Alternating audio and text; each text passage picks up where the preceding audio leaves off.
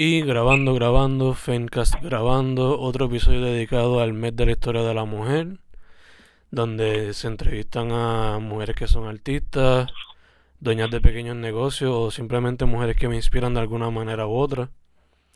Dicho eso, ahora estamos en vía telefónica dado la situación del coronavirus. Y nada, seguimos para adelante. So, dicho todo eso, ¿quién tengo en vía telefónica? Hola, buenas tardes. Mi nombre es Bárbara Pérez. Soy artista artesana aquí de Mayagüez. Awesome, awesome. ¿Todo bien, chicas? Todo bien, tú, Fernando. Estamos, estamos vivos, eso es lo importante. Estamos vivos en cuarentena. Exacto. So, como, como ya tú y yo sabemos, yo te había entrevistado previamente para la entrevista escrita de Her Campus y habíamos escrito aquel artículo juntos. Pero pues, vamos a darle un update en cuestión a audio. So, tú en particular te enfocas en lo que es la artesanía, joyerías y instrumentos de bomba. So, cuéntame cómo fue que llegaste a enfocarte en ese medio.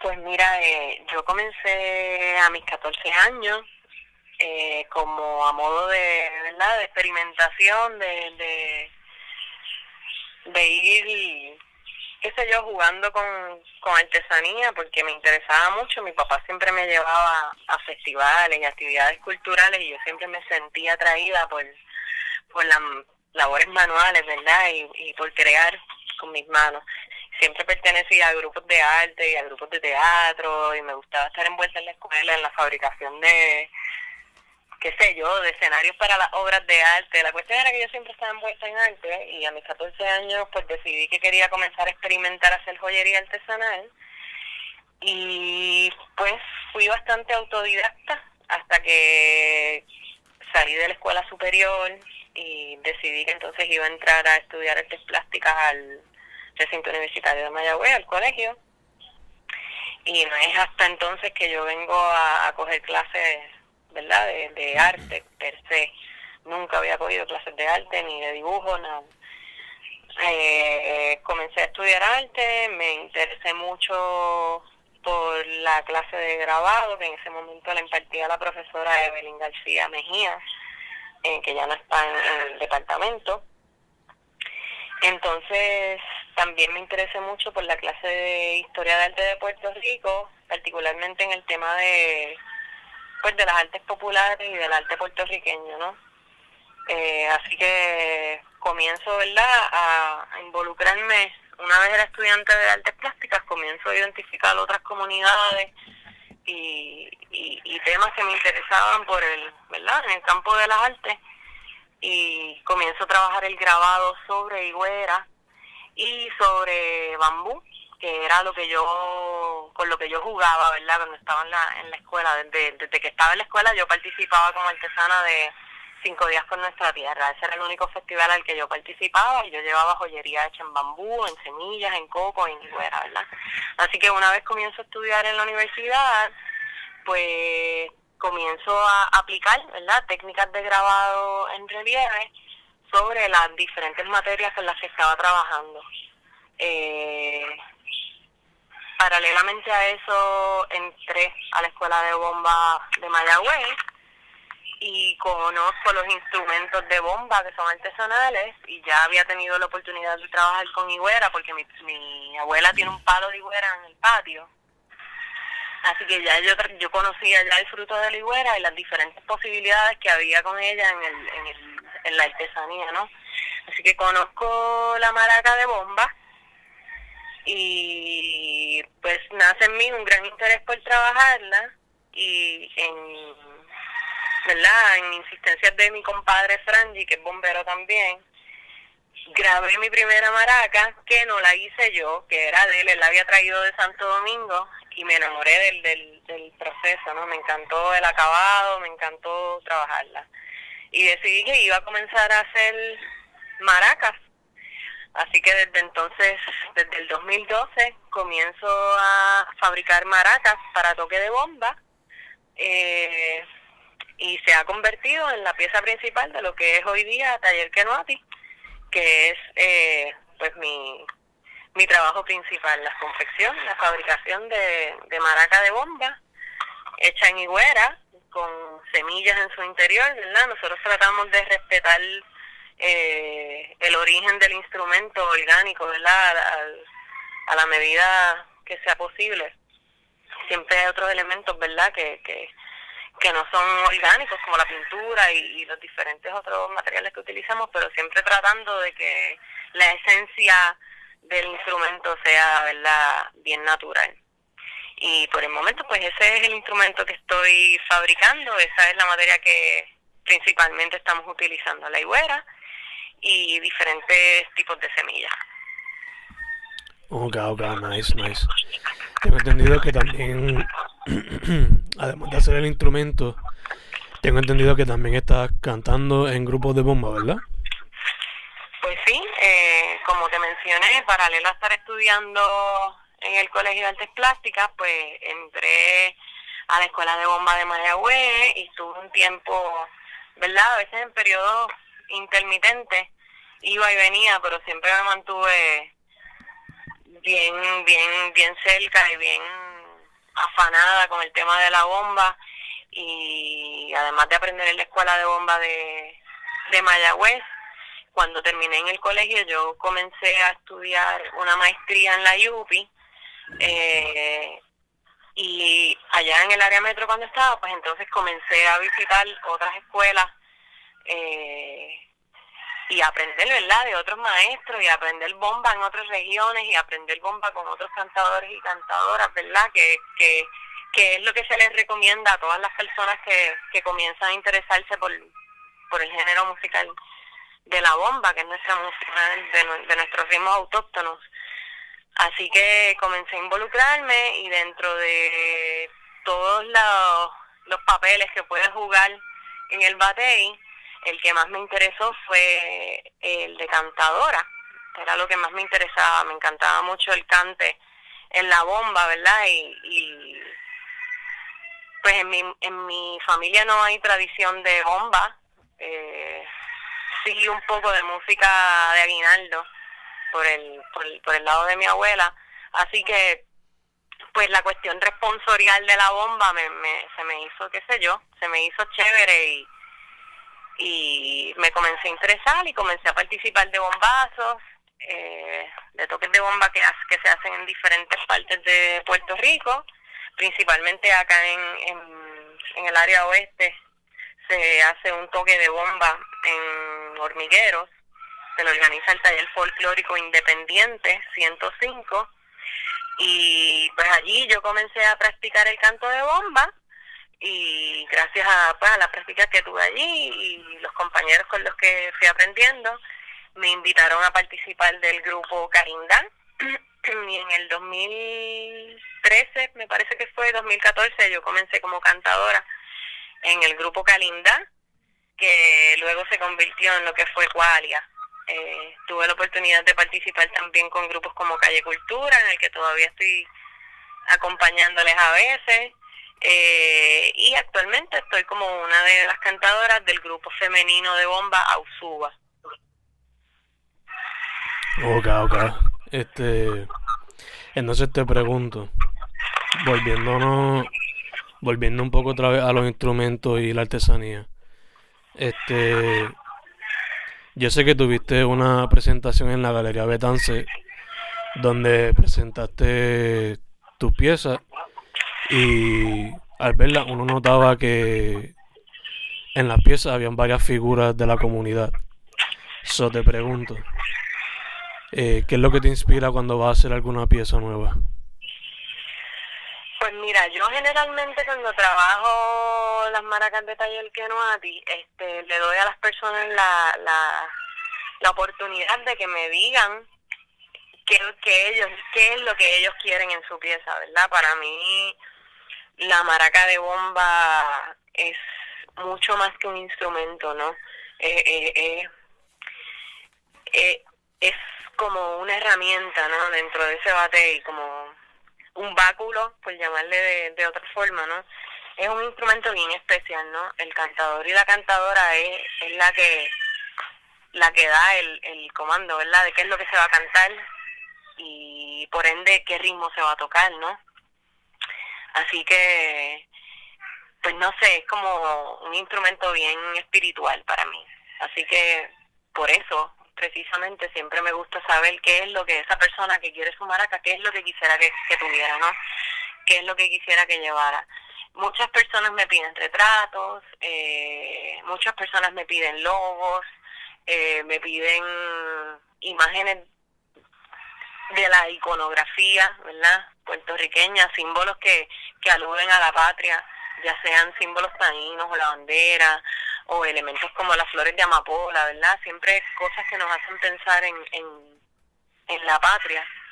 Quizá muchas de quizá, ¿verdad? Porque muchas de las personas que, que me compran instrumentos, la mayoría radican fuera de Puerto Rico. Este, ¿verdad? Eh, de alguna manera eso los hace sentir más cerca de casa, quizás. O, ¿verdad? Esos elementos le hacen, les gustan, ¿no? Le atraen a Puerto Rico. En mi aspecto personal, cuando voy a trabajar diseños propios, no sé, eh, me gusta mucho enfatizar lo nuestro desde otros aspectos quizás menos, no, no, no les quiero llamar clichosos. Hay quienes le llaman clichosos o folclóricos de una manera despectiva, ¿no? Pero yo no sé. Yo aprecio también que, que la gente tenga un, un interés y, un, y que se aferren a esos símbolos, ¿no? Porque de alguna manera los hacen sentir cerca de casa. Y eso lo respeto. Pero pues me gusta hacer mi interpretación de, de, de lo que la persona quiera ver ahí.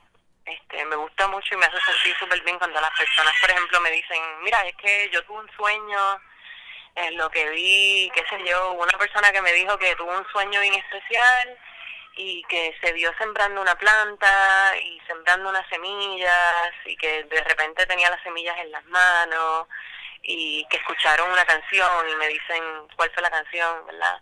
quizás interpretar ese tipo de cosas es lo que más me gusta hacer en mi trabajo y cómo plasmar un sentimiento dentro de un instrumento tan tan espiritual como el que considero que es la maraca. Yo me voy más por esa línea. Ahora mismo, por ahí es que siento que va mi, mi enfoque en cuestión de qué, qué es lo que quiero plasmar. Más conectado a, a, a quiénes somos nosotros, particularmente, individualmente, ¿no? y cómo, cómo interpretar eso. Ok, ok, así que, que entonces el, cuando es como una comisión o algo, pues es más colaborativo el proceso, pero ya cuando es tuyo, pues algo más que reflexione quizás lo que está pasando o que conecte con lo que está viviendo. Claro, claro, sí, yo creo que eso es como normal en, en, en todos, ¿no? esa el arte lo que nosotros presentamos en básicamente explicar en imagen explico, explicar visualmente verdad este qué es lo que está en nuestra cabeza verdad qué es lo que pensamos qué es lo que sentimos. Y aunque sea mí en ese caso porque mencionaste lo colaborativo pues te hago la observación de que aunque sea mío verdad aunque sea mi interpretación sigue siendo colaborativo verdad porque viene verdad parte de de un deseo de la otra persona, ¿verdad? siempre son diseños en colaboración, digo yo. Eh, y a mí me encantan, me encanta trabajar colaboraciones. Y como mencionaste ahorita, la exposición de diacronía y sincronía, en eso mismo fue en que se en que se basó también diacronía y sincronía en, en colaboración, porque fueron apropiaciones, ¿no? De carteles. Y ahí obligado. Entonces, te pregunto, hemos hablado sobre la artesanía, la bomba, pero ¿hay algún otro medio artístico que practiques o que te gustaría practicar? Pues mira, ahora mismo, ahora mismo estoy dedicándome de lleno al taller. En el taller, como te dije, yo confecciono maracas, confeccionamos, confeccionamos joyería con higuera y con con otros materiales y, materias orgánicas como el bambú, las semillas y a veces con maderas que me dan compañeros y compañeras artesanos. Antes solía hacer este unas pantallitas de cuero, eh, por esto que estoy involucrada en, en, la comunidad bombera y plenera también, cuando yo ponía mesitas, a veces venían unos compañeros bomberos y pleneros y me llevaban retazos de cuero, eh, de los tambores que se habían roto, y con esos retazos yo llegué a hacer joyería, pantallas en cuero de chivo, de pandero y de barriles que se rompieron. Y tú sabes, yo siempre me estoy reinventando dentro del taller. Para mí decir algo que yo hago concreto siempre es bien difícil porque no sé si, si lo veo como una cualidad o que a veces quizás pues algunos me, dirán, ay, pero es que tú, tú como que no te decides, ¿no? Yo creo que yo estoy bastante clara, pero aún así siempre me gusta jugar con las posibilidades, no encajonarme en nada. Eh, si me, si tengo cuero para trabajar, pues sigue siendo material y material orgánico como quiera y lo estoy utilizando. Eh, si me dieron unos retazos de unos pedazos de madera que les sobró de unos panderos que estaban haciendo, igual, con ellos cogí y hice pantalla. Me dieron unas duelas de unos tambores que estaban fabricando y le sobraron unas duelas porque estaban, qué sé yo, un poquito viradas y para el propósito de hacer el tambor no le funcionaba, pues yo hice unas bases para hacer las maracas, para poner las maracas.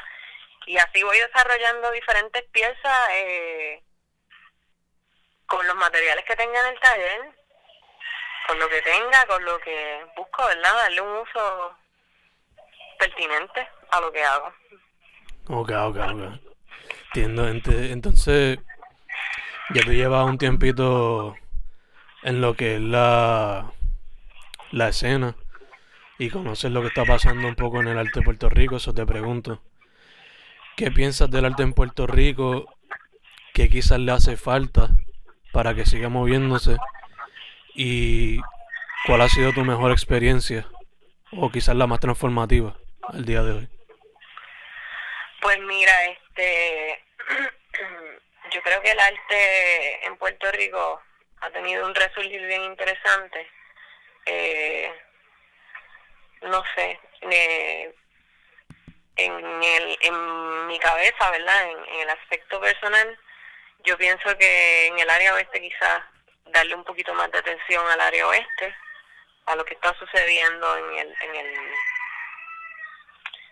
acá, en la escena de, la, de Mayagüez, de Rincón, de Cabo Rojo, de todas estas áreas que a veces eh, pasan desapercibidas ante el ojo mediático, ¿verdad? Ante los medios, la prensa, quizás los recursos que hay que pueden cubrir este tipo de eventos y hacerlos, ¿verdad?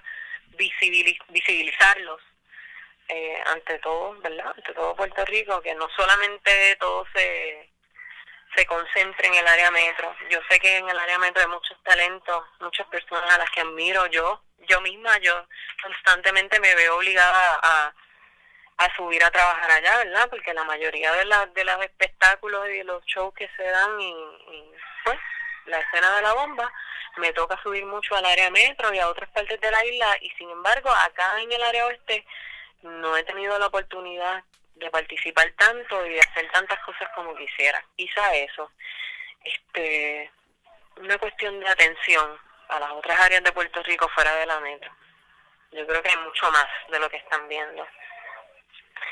En cuanto a cuál experiencia ha sido transformadora, pues mira, este, yo te diría que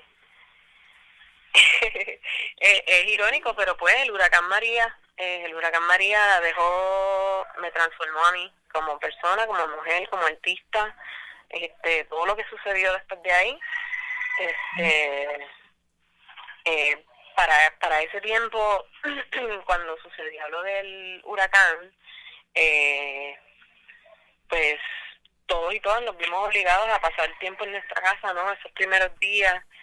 Y yo recurrí a la lectura y comencé a, leer un ensayo que escribió José A. Torres Martino sobre el Centro de Arte Puertorriqueño, en el que él contaba, ¿verdad?, los inicios de cómo fue que fundó el Centro de Arte Puertorriqueño, que fue un, estudio de arte que él abrió con Félix Rodríguez Báez, Tufiño y otros artistas para la década del 50, en el que ellos se daban la tarea de, de hacer arte que tuviera propósito, ¿verdad?, y a través de sus obras, las que hacían en ese taller, eran abiertamente críticos con la situación política, histórica y social de Puerto Rico, pues para aquel entonces.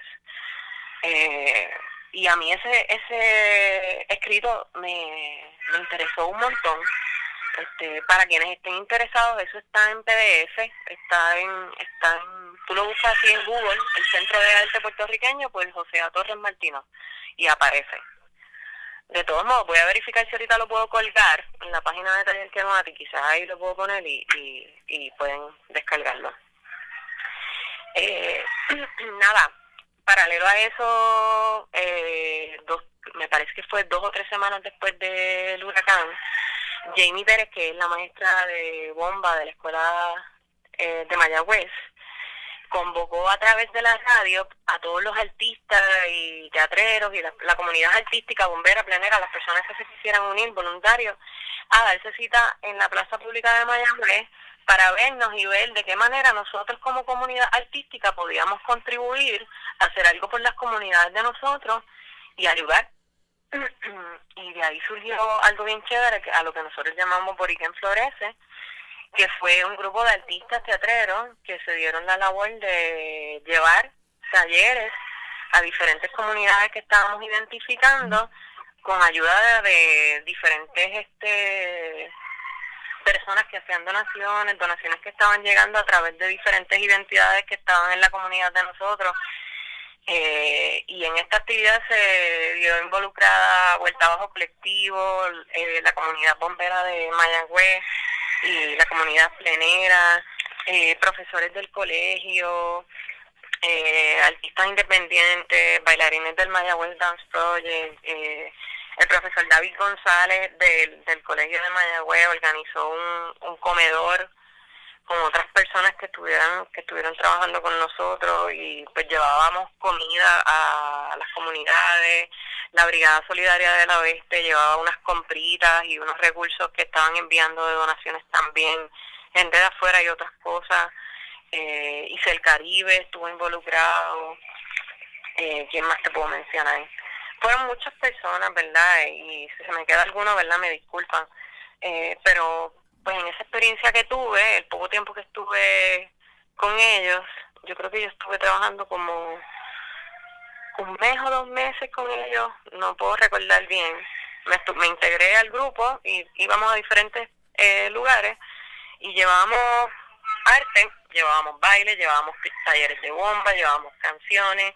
Eh, yo llevé un taller de bambú en el que yo llevaba unos bambús cortados les llevaba pintura y poníamos a la gente a pintar sobre bambú. Eh, ¿Verdad? Y toda esa dinámica que se dio en, esa, en ese contexto eh, de esa crisis por la que estábamos pasando, de todas las emociones. Muchos de nosotros no habíamos visto a nuestros familiares todavía, no teníamos comunicación con la gente llegábamos a lugares que estaban bien afectados, ¿verdad? Y que nos ponían a nosotros en una posición difícil de, de nosotros cómo aprender a manejar esa situación y también contenernos nosotros y no, no ser, servir de, ayuda, ¿verdad? No, no desplomarnos ahí en esos lugares. De agradecer lo que teníamos este al ver a otras personas cuán afectadas estaban, ¿verdad? Son experiencias que transforman un montón. Eh, casualmente, pues como todo se vio afectado, la agenda de Galería Betance se vio afectada y Guillo me hizo el acercamiento de que si yo quería presentar algo entonces en diciembre, porque el espacio del artista o la artista que estaba puesto a, pues a presentar para el mes de diciembre eh, no iba a poder ser por la situación que la que estábamos pasando y yo le dije, mira, ¿sabes qué? Vamos a meterle mano a esto y puse en marcha una idea que llevaba mucho tiempo pensando de trabajar la idea de los carteles, ¿verdad? Pues, porque, pues para quienes no sepan, los carteles fueron producidos, hablo, hablo del cartel puertorriqueño, ¿no? Que, que, que se estudia en la historia del arte del Puerto Rico, que fueron carteles producidos a partir de la década de 50, que tenían fines educativos, ¿no? Y de promoción a la comunidad. La Diverco se destacó mucho en, eso, ¿no? Eh, y, y ellos era la división de educación a la comunidad. Diferentes artistas puertorriqueñas y puertorriqueños participaron en, en haciendo esos carteles. Así que para crear diacronía y sincronía, yo lo que hice fue que hice una apropiación de diferentes carteles y puse en escena a muchas de las personas con las que estuve trabajando eh, a partir del huracán, ¿verdad? La gesta que yo estaba viendo comunitaria. las personas que estaban haciendo por por la gente de su pueblo, la, la pues las personas, las identidades, las entidades independientes, los grupos independientes, los artistas independientes, gente que no que no teníamos tanto para nosotros, pero estábamos puestos para ayudar en lo que pusiera, en lo que pudiéramos, muchas veces con nuestros propios materiales y con nuestros propios recursos llegábamos, ¿verdad? Con todo el amor y el deseo de, de aportar desde nuestras trincheras. Así que a través de diacronía y sincronía, pues quise hacerle justicia y visibilizar a todas estas personas que habían estado trabajando en, situaciones tan importantes. Eh, en homenaje a Vuelta Bajo Colectivo, en homenaje a la Escuela de Bomba de Mayagüez y a sus maestras y estudiantes, en homenaje a la gente del taller folclórico independiente con sus proyectos comunitarios y la cantata de Reyes, que ahora la están llevando a diferentes barrios. decidieron que de ahora en adelante se iba a llevar a diferentes barrios, eh, a los agricultores y agricultoras que hicieron de todo lo posible por volver a echar la tierra para adelante en ese momento y los recursos que llevaron, desde vueltos comunitarios hasta sus propias cosechas, llevarlas a, a las comunidades, eh, a las situaciones de, a los problemas ambientales. En ese momento estaba estaba una lucha bien activa en el campamento de Tallaboa en Peñuelas contra la ceniza. Eh, fue un homenaje a la comunidad, a, la gente que lucha en el país. Y no se le da la importancia que se le Quizás no, no, nadie les hace homenaje de esa manera, no sé. Un pequeño homenaje a visibilizar a la gente que verdaderamente entendía yo que estaba trabajando por el país en ese momento. Y a partir de eso, pues, pues tuve la oportunidad de, de con esa con esa exposición tuve la oportunidad de llevarla a Ponce y pues siguieron surgiendo diferentes oportunidades y, fue gracias a eso, a, a esa situación transformadora que trajo ese caos de Huracán María, que nos ah. hizo renacer de nuevo. sí, sí, obligado, obligado. Entonces, poco después de María, si no me equivoco, fue que te hiciste madre. So, te pregunto, el ser madre, ¿cómo ha cambiado tu perspectiva en cuestión a, al arte?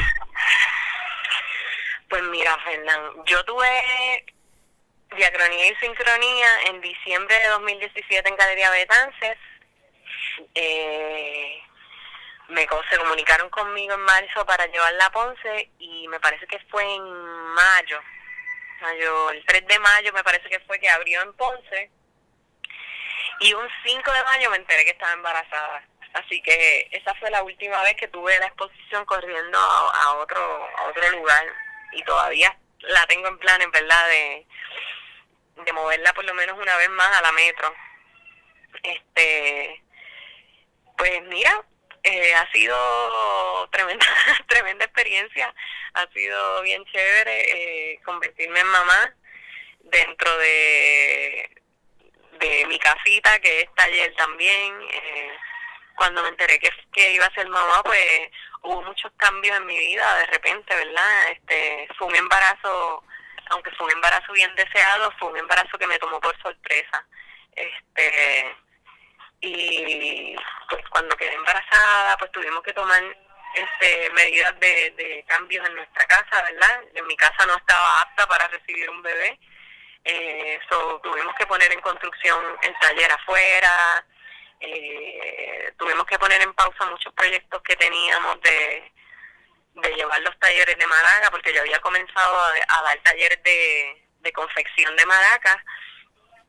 Así que eso de repente cogió como una pausa, pero embarazada tuve la oportunidad de, de, viajar y de, y de presentar el taller afuera en Nueva York. En el Bonplenazo del 2018 tuvimos la oportunidad de viajar aún con el embarazo y estuvo súper chévere.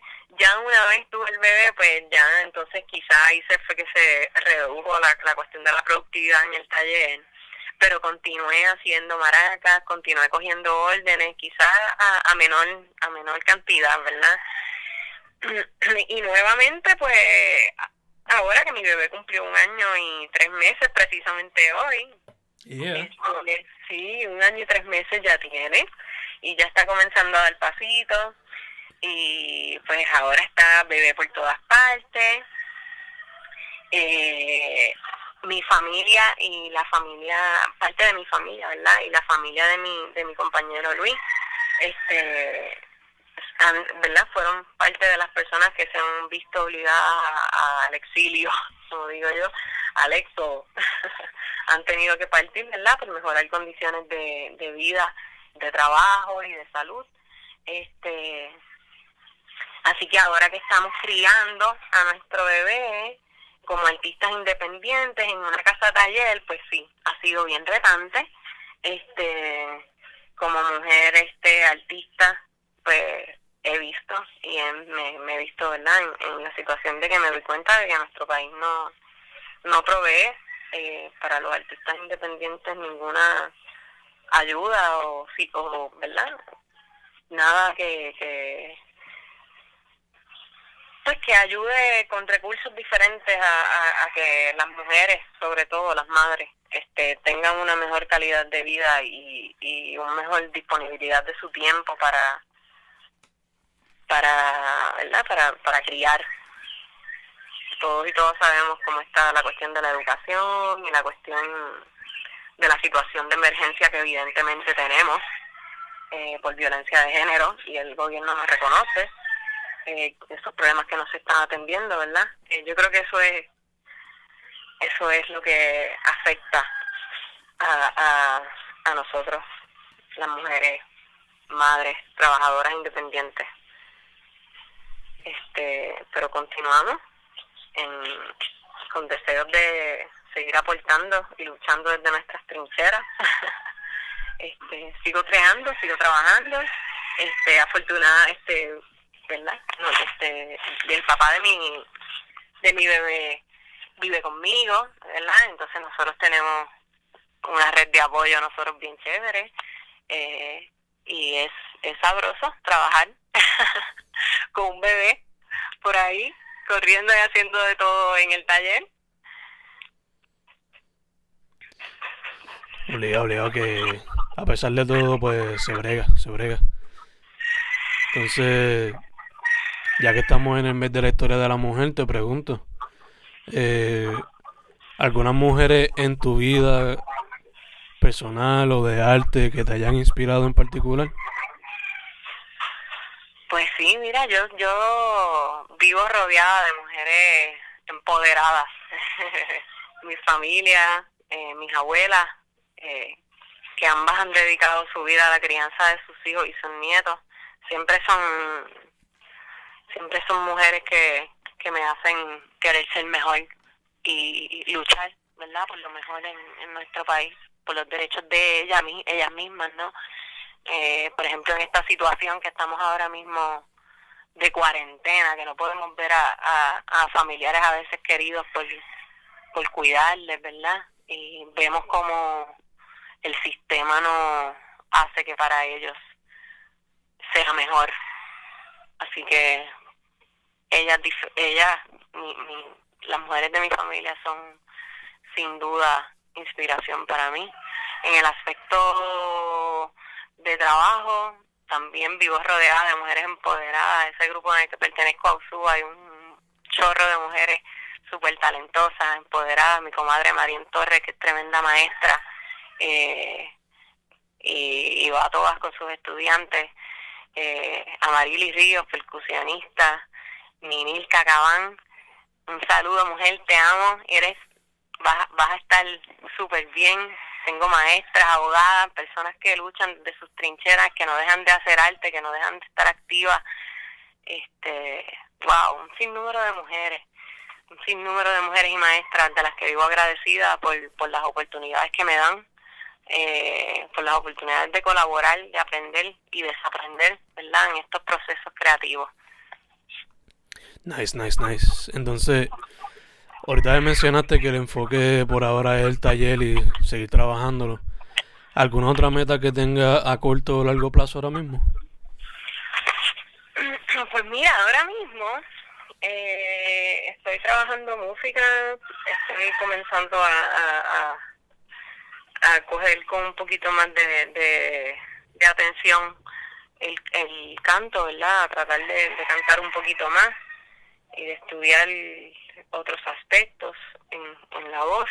Este, y en el taller, pues estamos ahora poniéndole un poquito más de atención a la preservación de los frutos que estamos utilizando este con la cuestión de dar talleres y de y de que afortunadamente pues la cantidad de órdenes que entran a veces nos llegan de repente nos escribe alguien mira este me pueden hacer 30 maracas y yo pues seguro yo puedo hacer 30 maracas pero no consigo 30 higueras después del huracán María este pues tuvimos tuvimos eh, problemas para conseguir higueras porque gran parte de los árboles de los que nosotros nos nutríamos y recogíamos eh, higueras pues se cayeron con el huracán y los que no se cayeron el gobierno los podó los tumbó eh, porque muchos de ellos están en espacios públicos porque la higuera crece silvestre por ahí y es un árbol también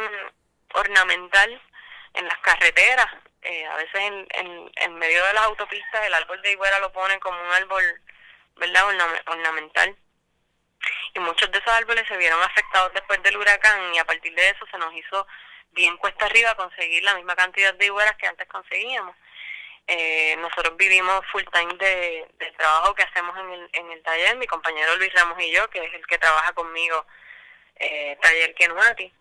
Eh, y ahora pues ha nacido en nosotros un interés por, por sembrar eh, sembrar palos de higuera y de la semilla que le sacamos a los higueros tratar de entonces en nuestro patio en nuestro patio ir creciendo los arbolitos y entregarlos a personas que estén dispuestos a, a pues a, a, a, sembrarlos y a cuidarlos y a, y a velar por el fruto porque también de ahí vienen muchos de, de nuestra utilería tradicional en las artes populares y son cosas que se están perdiendo, ¿no? Y si se pierden los árboles, por lo tanto se pierde eh, la tradición artesanal y ya es algo a lo que no se le está prestando atención.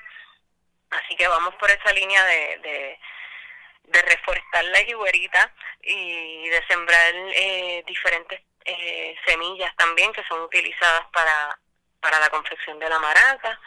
Eh, de identificar dónde están estas plantas y tratar verdad de, de, velar por ellas y cosechar este las semillas o las higueras apropiadamente y, y dejarle saber a la comunidad o donde sea que lo estemos utilizando para que estamos utilizando el fruto, ¿verdad? Para que las personas también estén conscientes y quizás no poden los árboles así, ¿verdad? Con, con ese desinterés y muchas veces por ignorancia porque no saben para qué funcionan.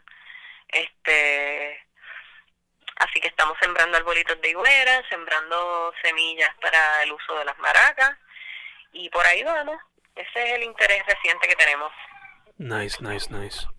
Entonces, te pregunto, ponle que una muchacha o cualquier persona quiere meterse ahora al arte, específicamente lo que es la bomba o la artesanía. ¿Cuál sería tu consejo para esa persona? Ay, que hay que tener voluntad, mucha voluntad. Eh, hay que tener una conciencia de lo que se está haciendo más allá del el capricho de querer vivir, de hacer pantallas o de hacer arte, porque no es meramente, ¿verdad? Muchas personas tienen suerte de que dan con algo y dan un palo, pero la realidad, por lo menos en, desde, desde mí, es que hacer arte en este país, ¿verdad? Y vivir, eh, vivir del arte como tu ingreso principal, pues tienes que ser un fajón, de verdad. Tienes que ser un fajón, una fajona en muchos aspectos, ¿no? Tienes que hacer mucho trabajo constante. Eh, tienes que tienes que tener una buena propuesta, ser original eh, eh, y ser consistente. Porque no siempre, no siempre es fácil, eh, no siempre es fácil. Eh, en este país, este país no cuenta con, con las condiciones económicas para apoyar los artistas como, como quisiéramos. Eh, eh, la realidad, la realidad es que pues es complicado. Yo siempre apuesto a que si uno quiere hacer algo, uno lo puede hacer. Hay que tener voluntad. Quieres hacer, quieres ser artista, tienes que estar dispuesto a darlo todo por, por lo que, por lo que quieres hacer. Así es que lo veo yo. Su voluntad, persistencia. voluntad, persistencia y consistencia. Ser consistente en lo que estás haciendo, porque hacer arte hoy y mañana se te olvidó y después lo retomas en tres semanas y no sabes lo que estabas haciendo y no eres consistente en lo que estás haciendo, creer en ti sobre todo. No quitarte porque se pone bien difícil, se puede poner bien difícil. Sí, sí, obligado, obligado. Sí, ser consistente, autogestar, autogestar es, es complicado, pero es bien satisfactorio también. Obligado, obligado. Entonces te pregunto, por para ir cerrando, ¿dónde la gente puede contactarte a ti o al taller? Pues mira, a través de las redes aparecemos como Taller Kenoati. Ahora mismo esa es la única página que tenemos pública, ¿verdad? Para contactarnos a nosotros la página del taller por Facebook, Taller Kenoati, con K, K, E, N de no, U, A, T de tomate y latina, Kenoati. Perfecto, perfecto. Pues... Estamos en Instagram y en Facebook. Perfecto. Pues esas son todas mis preguntas, chicas. No sé si quiere hablar de algo más, si está chilling con eso. Estoy bien con eso. Te agradezco, Fernando, por la entrevista. Gracias a ti por haber dicho que sí, chica. Pues Fencast con Bárbara Pérez de Taller Kenuati. Hemos terminado, chicos. Una vez, muchas gracias. Gracias otra vez, Fernando. Espero haber contestado todas tus, tus preguntas. Estamos bien, estamos bien. yo estoy un poquito a veces como que así para hablar y explicar mis cosas, no sé. A veces siento que estoy como patinando en lo mismo. estamos bien, estamos bien, no te preocupes. Gracias un millón.